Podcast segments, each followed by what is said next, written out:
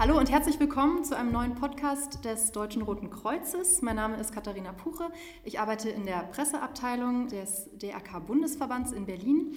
Und heute bei mir zu Gast ist eine wahnsinnig faszinierende, mutige Frau, Antonia Rados, Krisen- und Kriegsreporterin, war schon ja, in sehr vielen äh, Krisen auf der Welt unterwegs, hatte unter anderem schon den türkischen Präsidenten Erdogan im Interview und auch den ehemaligen libyschen Staatschef Gaddafi. Äh, herzlich willkommen bei uns. Seit kurzem sind Sie auch Botschafterin des Deutschen Roten Kreuzes. Darüber freuen wir uns natürlich ganz besonders. Schön, dass Sie da sind. Herzlich willkommen. Sie wurden äh, kürzlich mit dem Deutschen Fernsehpreis ausgezeichnet über Ihre Reportage über den Jemen.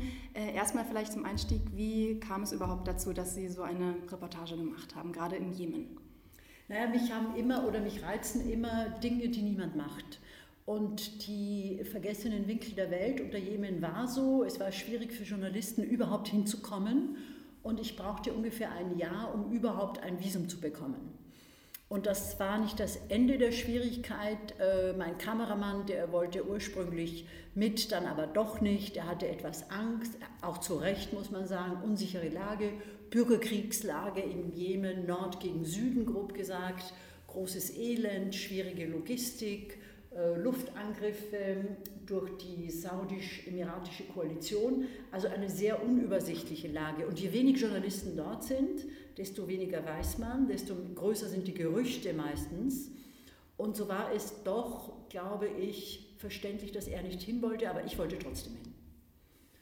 Und dann hat es noch einige Monate gedauert, bis ich dann schließlich alles eingeschlossen Flüge organisiert hatte.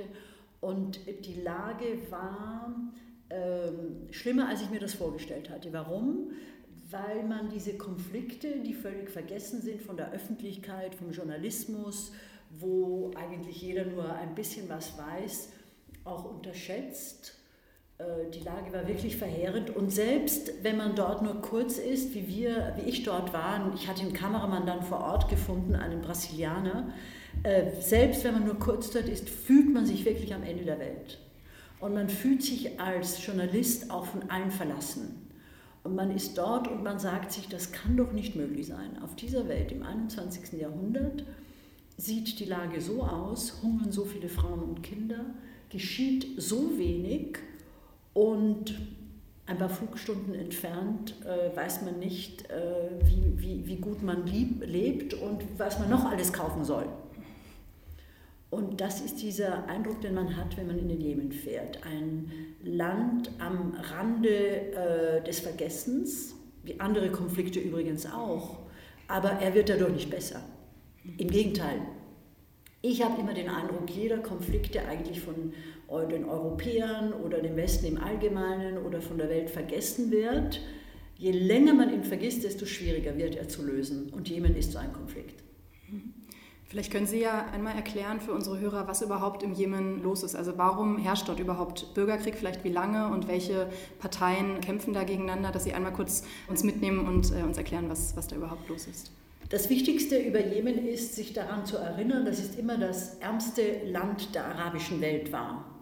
Ein Land, das also etwas äh, geografisch abgeschieden liegt, äh, das sehr unterschiedlich ist. Im Norden etwas gebirgig, im Süden wieder die Stadt Aden, sehr äh, eine Handelsstadt, sehr, sehr wichtig, aber auch ein Land, das immer Probleme hatte, zusammenzuhalten. Das heißt, im Norden war es immer gegen Saudi-Arabien orientiert und auch unter der Kontrolle von Stämmen, die zum Teil pro-saudisch sind.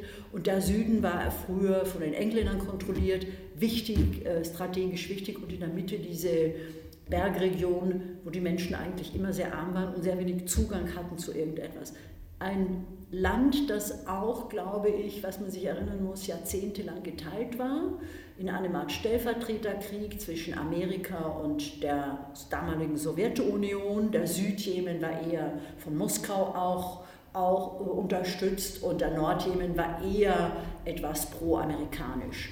Und daher hatte sich von vornherein auch bei der Wiedervereinigung äh, 1991 war die, glaube ich, nicht sehr viel geändert.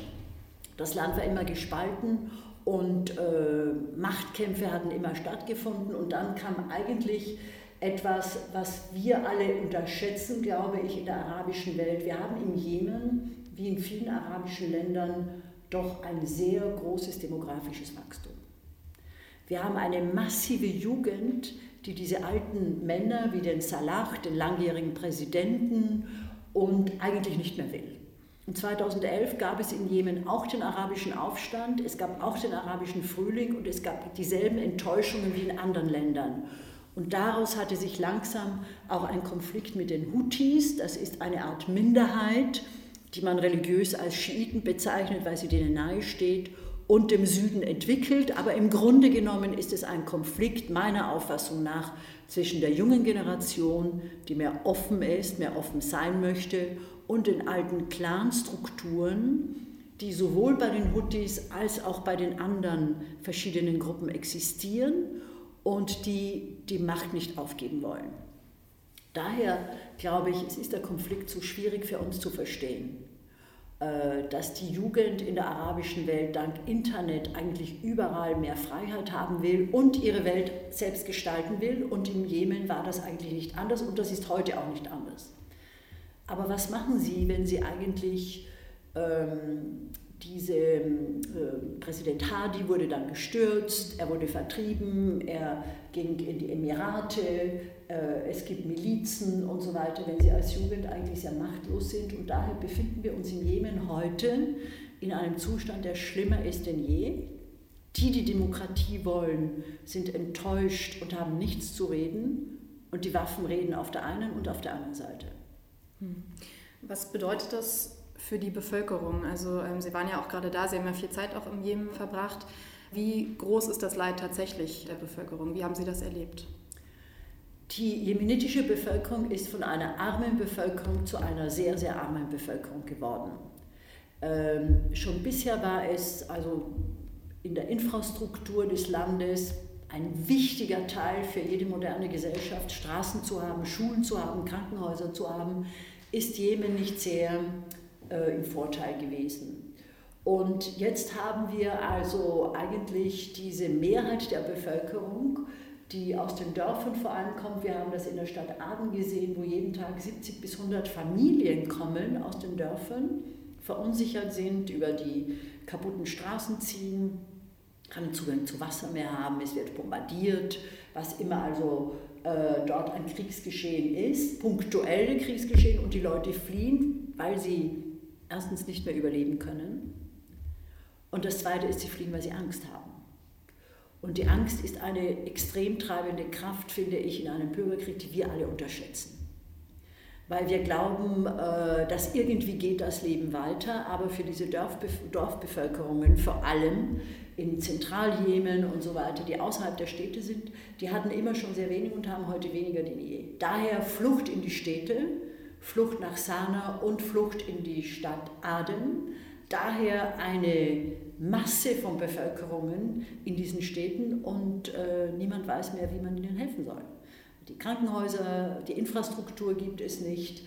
Hm, die Flughäfen waren sehr lange gesperrt, weil Saudi-Arabien nicht wollte, dass die Houthis, die Feinde, unterstützt werden. Also ich glaube, wir müssen uns vorstellen, wenn irgendwo Krieg ausbricht, trifft es meistens die Armen. Und in Jemen ist diese Regel einfach ein Gesetz.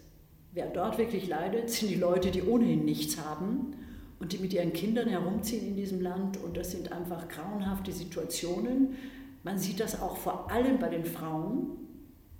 Frauen und Kinder sind die, die wirklich nicht mehr wissen, wo sie hin können. Und als ich dort war, äh, hat mich das äh, insofern extrem berührt, dass man äh, im Jemen ja eine alte Tradition, äh, die Nikab trägt, mehr als in anderen Ländern, also den Vollschleim, man sieht nur die Augen. Ich habe auch so einen Mantel getragen, um mich etwas vor Entführungen zu schützen. Krieg ist ja immer auch Chaos. Gesetzlosigkeit. Jeder, der eine Waffe hat, kann alles machen, was er will, sowohl mit der einheimischen Bevölkerung als auch mit mir.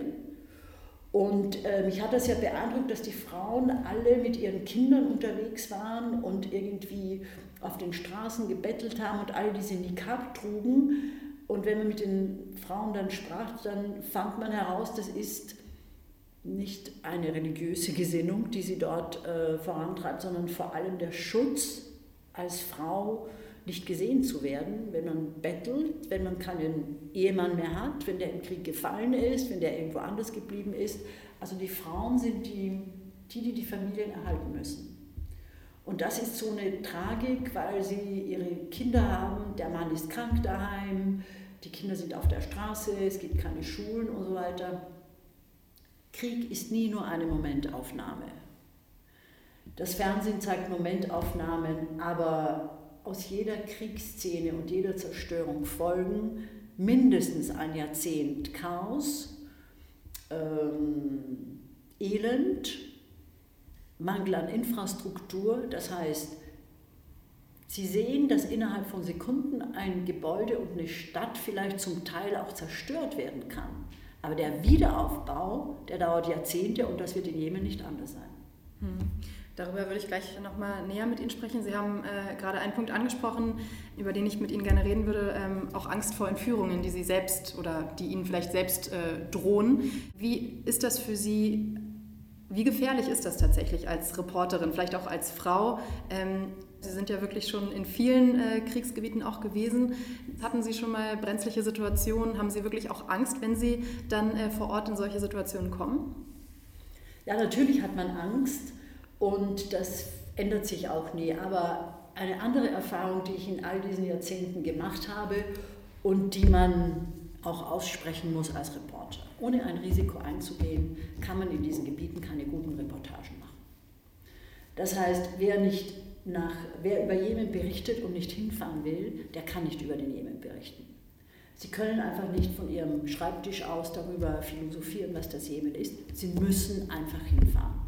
Und sie müssen vor Ort sehen, was dort tatsächlich ist. Und nur so können sie sich wirklich ein Bild von der Situation machen. Heißt, bei all ihrer Angst, bei all den Schwierigkeiten, bei all der Gefahr von Entführungen und so weiter, müssen sie irgendwann einmal die Entscheidung treffen, ich fahre hin oder ich fahre nicht hin. Und sie müssen Entscheidungen treffen, ich bleibe im Hotel oder ich gehe auf die Straße und rede mit den Leuten. Die andere Grundregel, die einen Kriegsreporter immer begleitet, ist,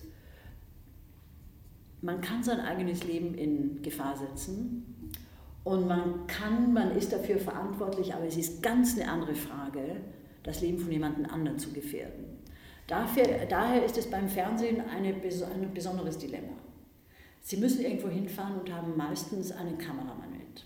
Das ist ein Kameramann, der meistens eine Familie hat, der Frau hat, der Kinder hat, die sich Sorgen machen um den Kameramann. Um mich machen sich Leute auch Sorgen, aber ich übernehme diese Entscheidung für mich selbst. Und daher ist es für mich immer das Schlimmste gewesen und das Schwierigste gewesen, mit Kameraleuten irgendwo hinzufahren, zu wissen, dass ich ihm sagen muss, wir fahren dorthin und wir fahren dort nicht hin und so weiter und so fort. Im Jemen war es so, dass, ich, dass mein Kameramann nicht hin wollte und er hatte gute Gründe dafür und ich verstand das auch. Und ich fand dort einen brasilianischen Kameramann, der dort für einen anderen Sender, einen amerikanischen, gearbeitet hatte und der meiner Auffassung nach ähm, doch um einiges mutiger war als ich, also beinahe todesmutig in jede Situation ging und immer weiter wollte und immer weiter und weiter. Und da war ich eher vorsichtig und musste den einbremsen und hatte ihm dann auch eines Tages gesagt, ich glaube, du solltest dich daran erinnern, dass auch dir was geschehen kann. Äh, das ist immer eine Gratwanderung, aber die Wahrheit ist, ohne Risiko gibt es eigentlich keine guten Krisenreportagen. Wie sind Sie überhaupt dazu gekommen, äh, Kriegs- und Krisenjournalistin zu werden? Also was, was treibt Sie an? Wie, wie kam es dazu? Ähm, also es, es treibt mich, antreiben tut mich eigentlich nichts. Und ich frage mich selbst manchmal, warum ich das mache. Aber ich glaube, vielleicht rechtfertige ich das immer vor mir und mir gegenüber und sage mir, ich bin dafür überzeugt, dass das wichtig und richtig ist. Ich habe immer gefunden, das ist ein wichtiger Beruf. Äh, ich habe immer gefunden, das ist richtig, dorthin zu fahren. Äh, weil was ist denn jetzt die Alternative, dass wir alle die Augen zumachen und sagen, ja, das wie bei Jemen zum Teil auch, ja, wir sehen ja darüber nichts, warum soll uns das eigentlich interessieren? Ich glaube, der Journalismus, das muss jeder für sich entscheiden, aber das macht, hat auch eine Verpflichtung zu sagen, wir zeigen euch jetzt auch Dinge, die vielleicht unangenehm sind. Ich habe nie was davon gehalten, dass, die, dass man Reportagen aus Kriegsgebieten nicht mehr macht, weil man den Leuten nicht das zutrauen kann. Das Elend, diese ewigen Konflikte, die nicht gelöst werden und so weiter. Ich sagte immer, diesen Luxus können sich sehr viele Leute einfach nicht leisten, wegzuschauen. Daher finde ich, es ist richtig und wichtig, Krisenreportagen zu machen und hinzufahren. Mhm. Und das war immer meine Auffassung. Sie waren ja im Jemen ein paar Zahlen vielleicht. Also der äh, Konflikt steht seit vier Jahren mittlerweile. Es gibt über 16.000 Tote, 50.000 Verletzte, Millionen Menschen sind vom Hunger bedroht. 80 Prozent der Bevölkerung ist äh, auf humanitäre Hilfe angewiesen. Den Menschen fehlt es eigentlich so ziemlich an allem. Wie, ähm, wie haben Sie das wahrgenommen? Also welche Bereiche ähm, sind vielleicht besonders betroffen oder in welchen Bereichen ähm, muss man den Menschen besonders helfen? Das ist interessant, was Sie fragen, weil in, in, in der vor Ort ist ein Kriegsgebiet nie eine absolute Hölle. Und ein Kriegsgebiet ist immer nur für jene die Hölle, die kein Geld haben. Konkret gesagt, in der Stadt Aden können Sie alles kaufen, was Sie möchten. In der Altstadt von, von, von Aden auf dem, auf dem Bazar, den es dort gibt, können Sie vielleicht nicht alles wie bei uns finden, aber Sie finden T-Shirts und Kleidung und Sie finden äh, Gemüse und Obst und Sie können alles kaufen. Das Problem ist nur, dass 80 Prozent der Bevölkerung nicht einmal einen Euro hat oder einen Dollar. Das heißt, sie verhungern vor einem vollen Markt und sind daher darauf angewiesen, dass dieses Essen und die Lebensmittel und die Grundversorgung gratis ist, weil sie keine Einnahmen haben.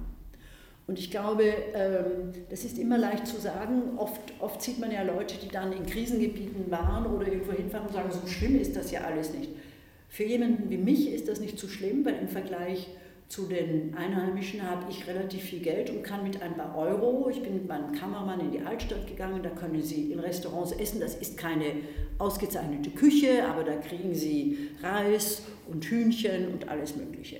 Wenn aber 80 Prozent der Bevölkerung, eine große Mehrheit, sich das alles nicht leisten kann und wenn Sie am Stadtrand sehen, dass da so viele Familien kommen, die nichts haben, die also gerade ähm, zwei Ziegen mitbringen.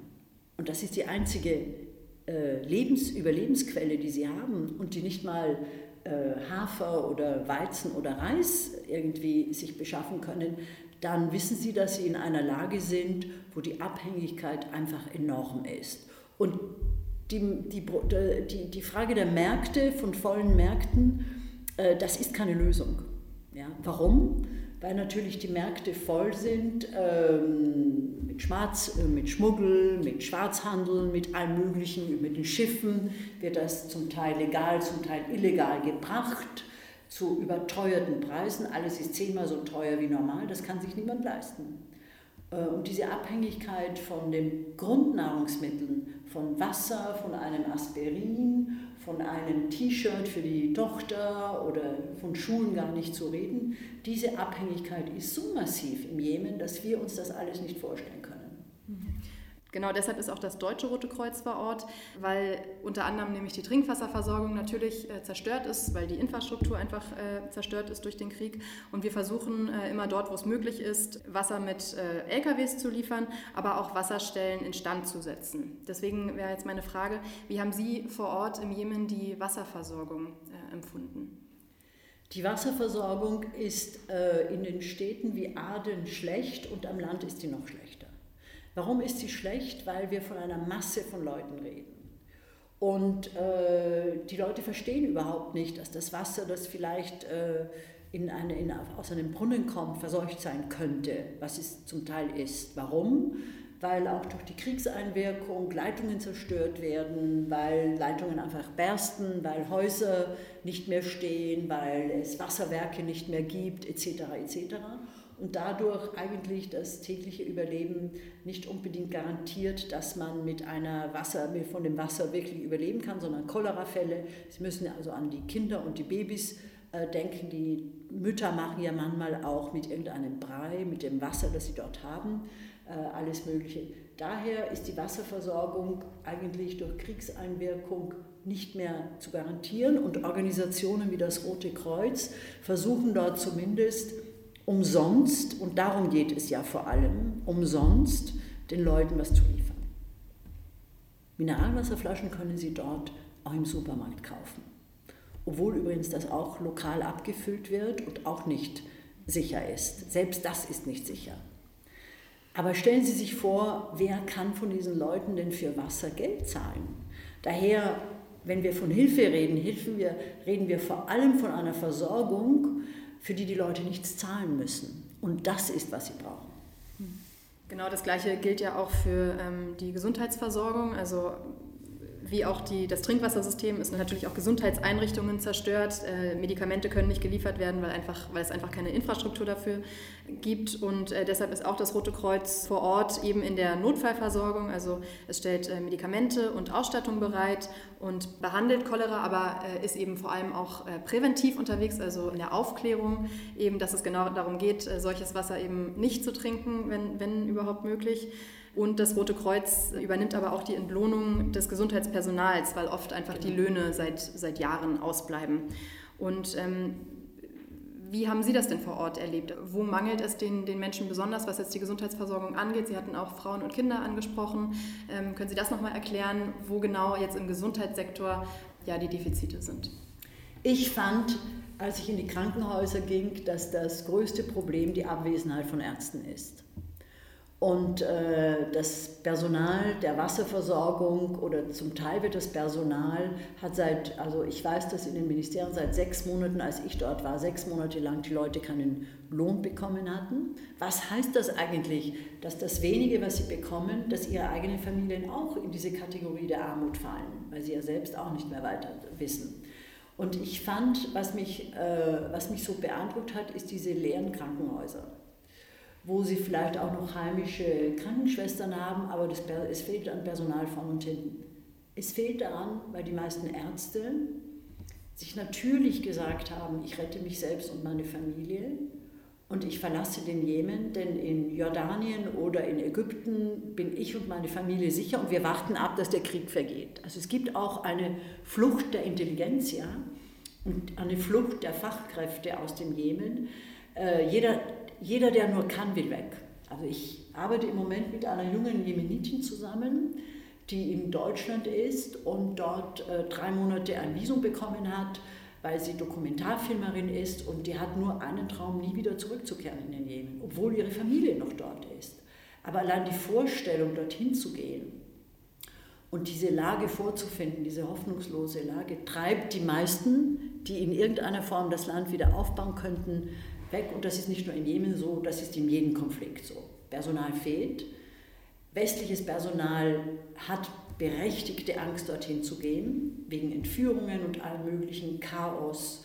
Man weiß nicht so genau, ist jetzt Al-Qaida, IS irgendwo. Man ist sehr auffällig als westlicher Besucher und natürlich auch eine Art äh, äh Bank, die dort auftaucht im Vergleich zu den armen Leuten. Und daher glaube ich, äh, gibt es ein zusätzliches langfristiges Problem, Flucht aller Leute, die eigentlich helfen könnten. Und äh, wer nicht fliehen kann, das sind wieder einmal die Ärmsten. Hilfsorganisationen wie das Rote Kreuz oder auch der Rote Halbmond, darüber haben wir jetzt gesprochen, ähm, werden genau deshalb eben dringend gebraucht, ähm, stehen aber auch vor vielen Herausforderungen. Ähm, welche Herausforderungen gibt es für, für Hilfsorganisationen wie den Roten Halbmond oder das Rote Kreuz im Jemen? Also der, der, das Rote Kreuz und dann die Schwesterorganisation der Rote Halbmond in der arabischen Welt, die sind eigentlich überall präsent und ähm, haben aber, glaube ich, auch in Jemen mit den ähnlichen Problemen zu kämpfen wie wahrscheinlich in Syrien war und so weiter. Das sind in bürgerkriegsartigen Zuständen müssen sie ja die Fronten wechseln. Das heißt, wenn Sie wie das Rote Kreuz sagen, wir helfen nicht nur der einen Seite, sondern wir helfen allen Seiten und wir möchten, dass das gleichzeitig verteilt wird, dann ist es natürlich so, dass Sie von einem Kriegspartner zum anderen müssen. Und das erzeugt unglaubliches Misstrauen. Ähnlich ist das ja mit Journalisten. Wenn wir sagen, wir reden mit dem einen, aber ich möchte jetzt auch eigentlich mit ihrem Feind reden, dann denkt sich der von vornherein, was soll das? Ja, das ist... Äh, das ist jetzt meine Hilfslieferung, warum muss der andere was davon bekommen? Umgelegt aufs Rote Kreuz. Das ist wahrscheinlich das Allerschwierigste.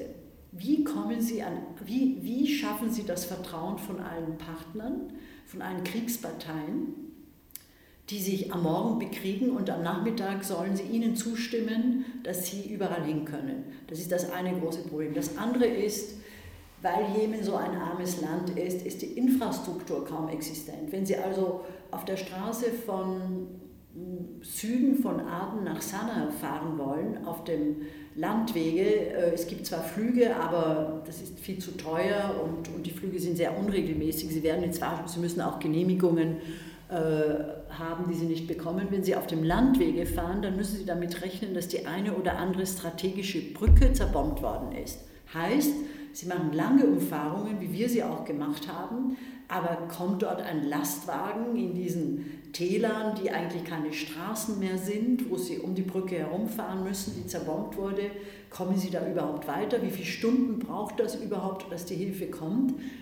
Kleine Hilfslieferungen zahlen sich nicht aus, große Lastwegen sind eben gebraucht, damit sich das auch tatsächlich auszahlt, in ein Dorf zu fahren oder in eine andere Stadt zu fahren unglaubliche Probleme der Logistik und, auch das muss man aussprechen, der eigenen Sicherheit. Wenn Sie Mitarbeiter des Roten Kreuzes sind, es gab Zwischenfälle schon äh, mit solchen Mitarbeitern, ja, Sie können einfach nicht ständig das Leben Ihrer eigenen Belegschaft riskieren. Und das Leben ist riskant. Warum? Weil Sie auch als, äh, glaube ich, als Rotkreuz-Mitarbeiter jemand sind, der eben relativ oder genau unpolitisch und neutral dort ist. Das kann natürlich die Wut von dem einen und dem anderen und das Misstrauen erregen. Sie sind sehr exponiert und das ist ein Paket von Herausforderungen, die eben gelöst werden müssen, bevor überhaupt das erste Paket und die erste Hilfe ankommt. Mhm. Und damit natürlich auch diese Hilfe ankommt, sind natürlich äh, Hilfsorganisationen wie das Rote Kreuz oder der äh, Rote Halbmond auch auf Spendengelder angewiesen. Das ist natürlich äh, die Mittel, ähm, mit denen dann die Hilfe auch vor Ort geleistet werden kann.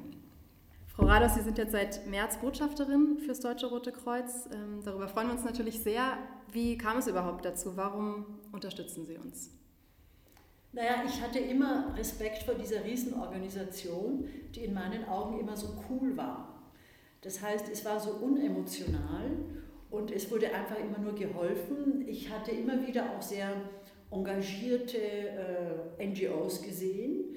Äh, es liegt mir aber mehr so Konflikte einfach zu sehen, dass man einzuhören muss. Und ich habe das immer sehr geschätzt, dass das Rote Kreuz nicht fragt, auf welcher Seite sie stehen, ob sie jetzt dafür sind oder dagegen sind, sondern einfach hingeht und ganz neutral und cool allen hilft. Das entspricht mir sehr, weil ich auch immer geglaubt habe, das ist wichtig. Und ich glaube, dass der gute Ruf des Roten Kreuzes auch zum größten Teil daherkommt, obwohl es auch immer wieder kritisiert wird, warum tun sie, also wie im Syrien-Konflikt, warum helfen sie denn auch der Regierung und so. Ich fand immer, wenn man sich das mal genau betrachtet und mit einer Distanz, muss man sagen, egal wer es ist, wenn man hilft, hilft man allen. Und man fragt einfach nicht danach. Wer Hilfe braucht, ist ziemlich egal. Ähm, äh, der, der Geber kann nicht lange herumfragen. Das liegt mir sehr und daher habe ich mich eigentlich fürs Rote Kreuz entschieden. Wunderbar. Wir freuen uns sehr, dass Sie dabei sind und äh, freuen uns sehr auf die Zusammenarbeit. Vielen, vielen Dank. Vielen Dank auch, dass Sie heute bei uns waren und bis zum nächsten Mal. Ich danke Ihnen.